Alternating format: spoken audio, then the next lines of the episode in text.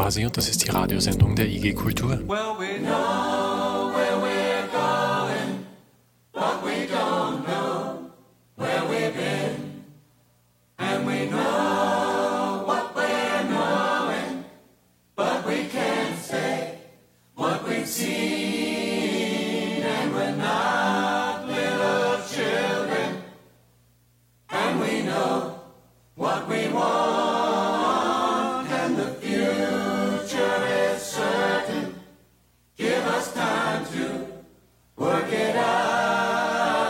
Wo bleibt die Kulturpolitik?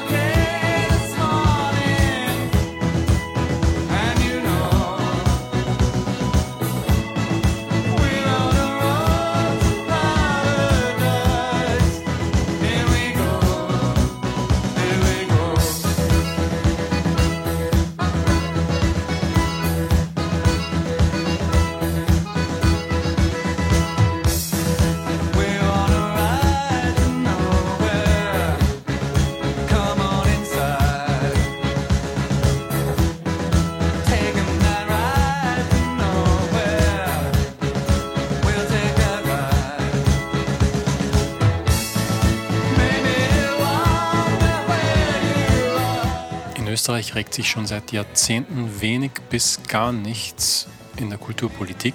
Es wird schlichtweg Hochkultur gepflegt, alles, was Österreich nach außen repräsentiert und wo man schöne Eröffnungsreden halten kann. Kulturpolitik reduziert sich sozusagen auf Kunstförderung. Es fehlt an Visionen und am Entscheidungswillen, auch mal ernsthaft Reformen umzusetzen.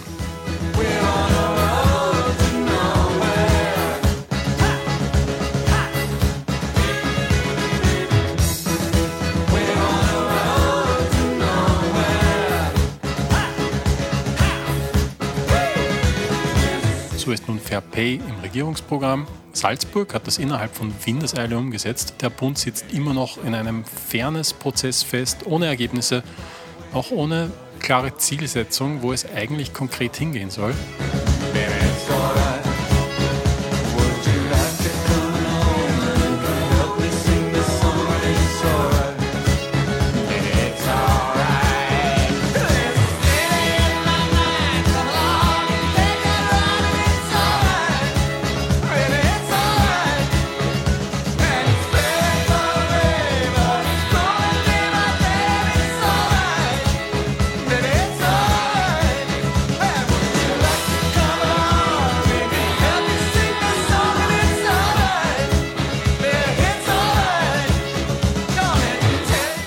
Genau damit beschäftigt sich Gabriele Gerbersitz Festrede zum Landeskulturpreis Kärnten, die auch in der Kulturzeitschrift Die Brücke erscheint. Gewonnen hat übrigens der Dokumentarfilmer Hubert Sauper, der 2006 mit Darwin's Nightmare auch für einen Oscar nominiert war. Ich saß beim 2015 in der Masterclass des International Film Festival Innsbruck. Gratulation an dieser Stelle. Wir hören die Rede von Gabriele Gerbersitz über das Verzagen in der Kulturpolitik und hoffen, ja, hoffen noch immer und hoffen weiter, dass vielleicht irgendwann mal ein Ruck durch die Kulturnation geht.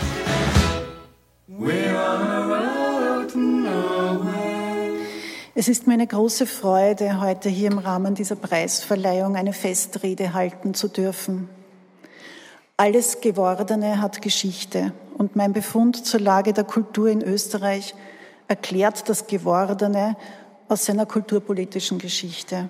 Der Blick darauf kann uns zur Orientierung dienen, um die Herausforderung, die unsere Gesellschaft jetzt meistern muss, mit positiven Zukunftsbildern zu unterstützen. Ich habe der Festrede den Titel gegeben, Mehr Kulturpolitik wagen. In dem Film Citizen Kane arbeitet Susan, Kanes Frau, an einem Puzzle. Ein Bild ohne Vorlage, das nie fertig wird.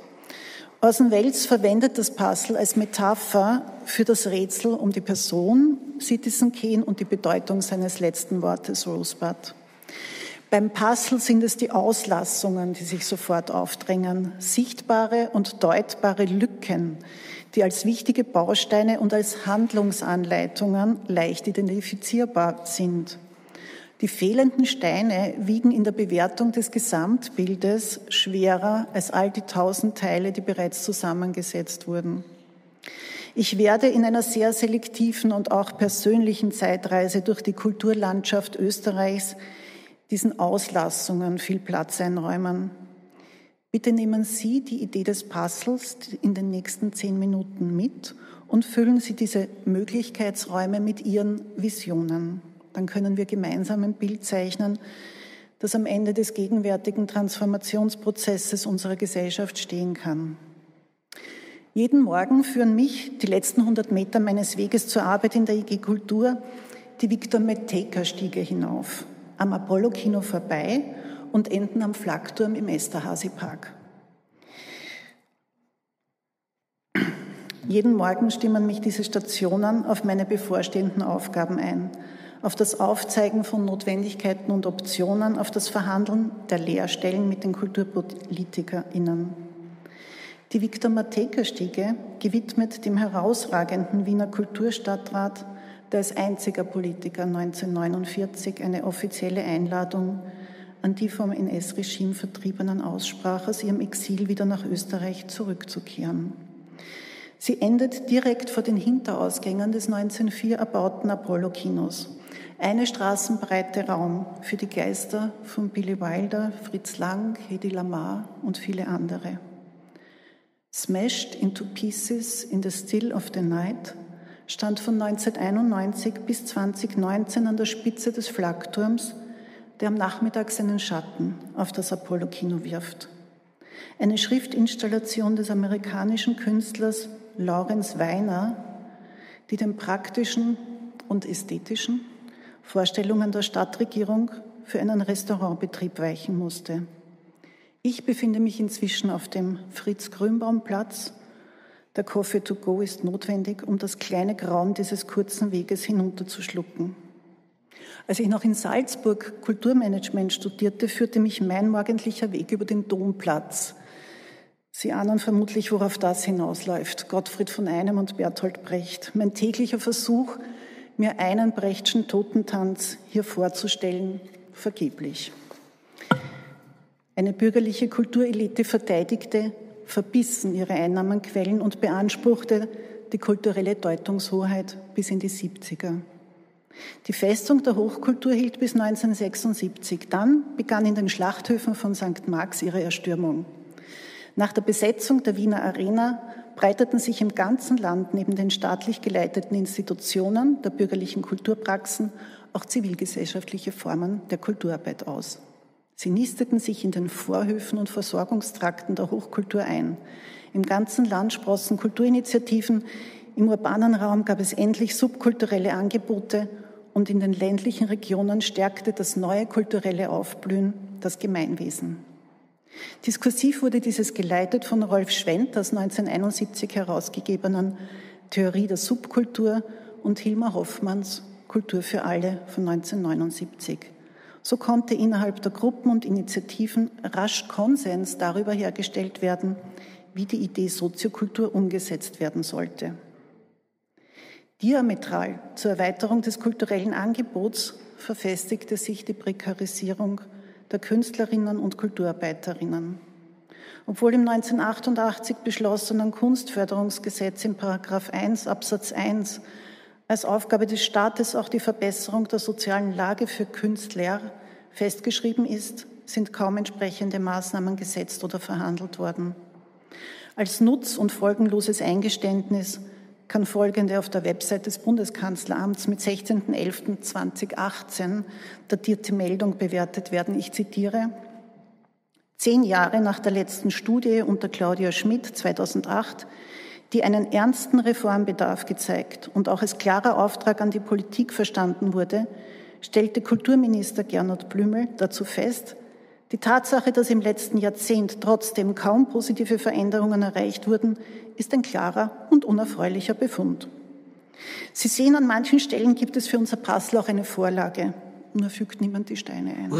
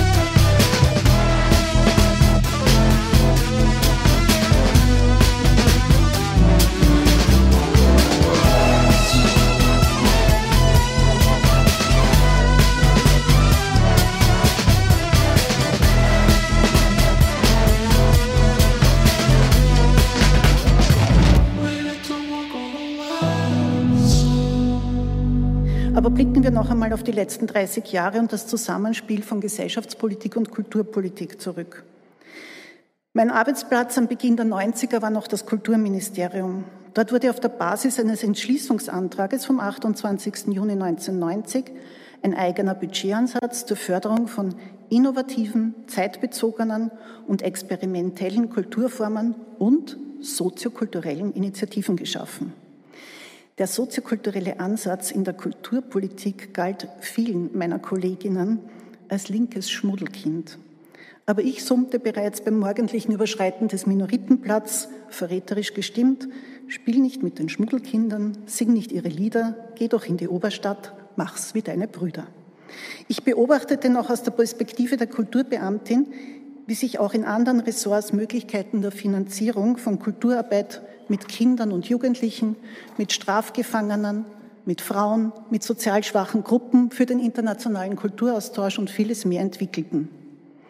Als aber Ende der 90er die Sparstifte angesetzt wurden, traf es diese Schnittstellen und die freie Szene mit voller Wucht. Sie unternahm vergebliche und anbietend anmutende Anstrengungen, um mit Besucherinnenstatistiken der volkswirtschaftlichen Bedeutung von Kunst und Kultur, Kultur als Standortfaktor, die Bedeutung des Kulturtourismus und ihrer Umwegrentabilität den Kürzungen des Budgets entgegenzutreten.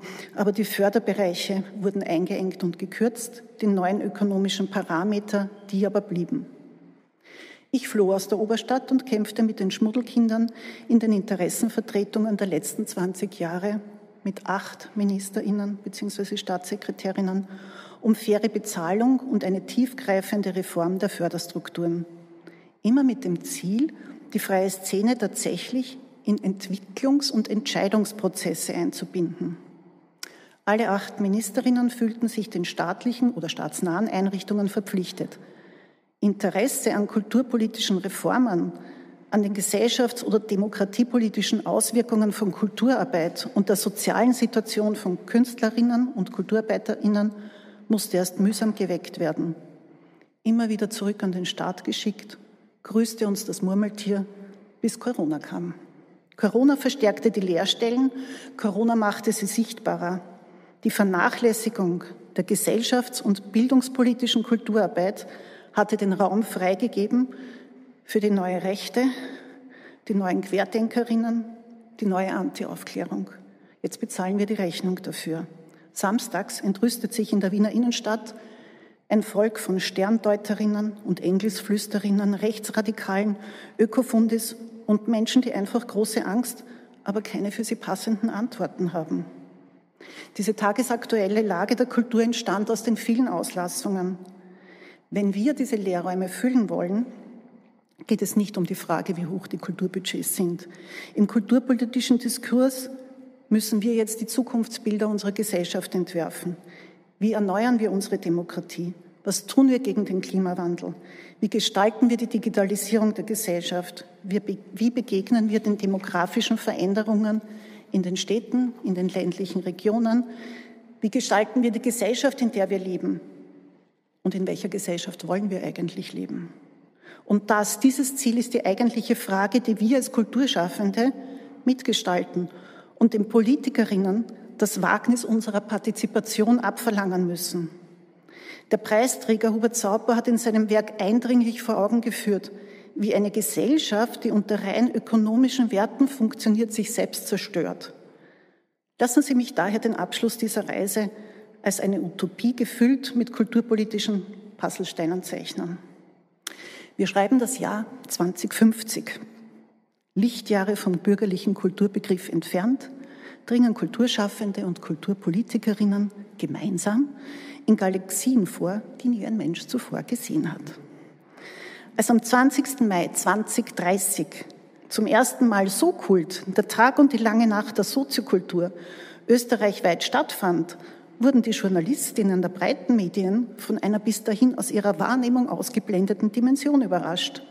In öffentlichen Räumen, in Städten und Dörfern wurden in rund 10.000 Aktionen, in Vorstellungen und Darbietungen gezeigt, was mit Kultur für alle gemeint ist und wie Kunst schaffen und Kultur von allen zusammengehen. Die verblüfften Kulturjournalistinnen hatten Stoff für mehrere Wochen Berichterstattung und sind seither verlässliche Partnerinnen des kulturellen Narrativs der jeweiligen Regionen und Städte. Kulturelle Bildung fand wieder Eingang in die schulische Grundausbildung. Partizipative Prozesse und selbstverwaltete Räume führten zu einer Belebung des Gemeinwesens und der in den frühen 2020ern arg zerzauste soziale Zusammenhalt konnte neu formiert werden. Diskursive Räume wurden eröffnet und die kulturpolitischen Landeskongresse, Kärnten war das erste Bundesland, das 2023 mit diesem Format startete, erlangten aufgrund ihres Reformpotenzials und ihrer Ergebnisse internationale Bedeutung. Das alles war nur möglich, weil die neue Postwachstumsökonomie auf erweiterten demokratischen Rechten der Bürgerinnen gründet, Kulturpolitik als Querschnittsmaterie in allen Politikfeldern zum Einsatz kommt und die Budgets entsprechend angepasst wurden.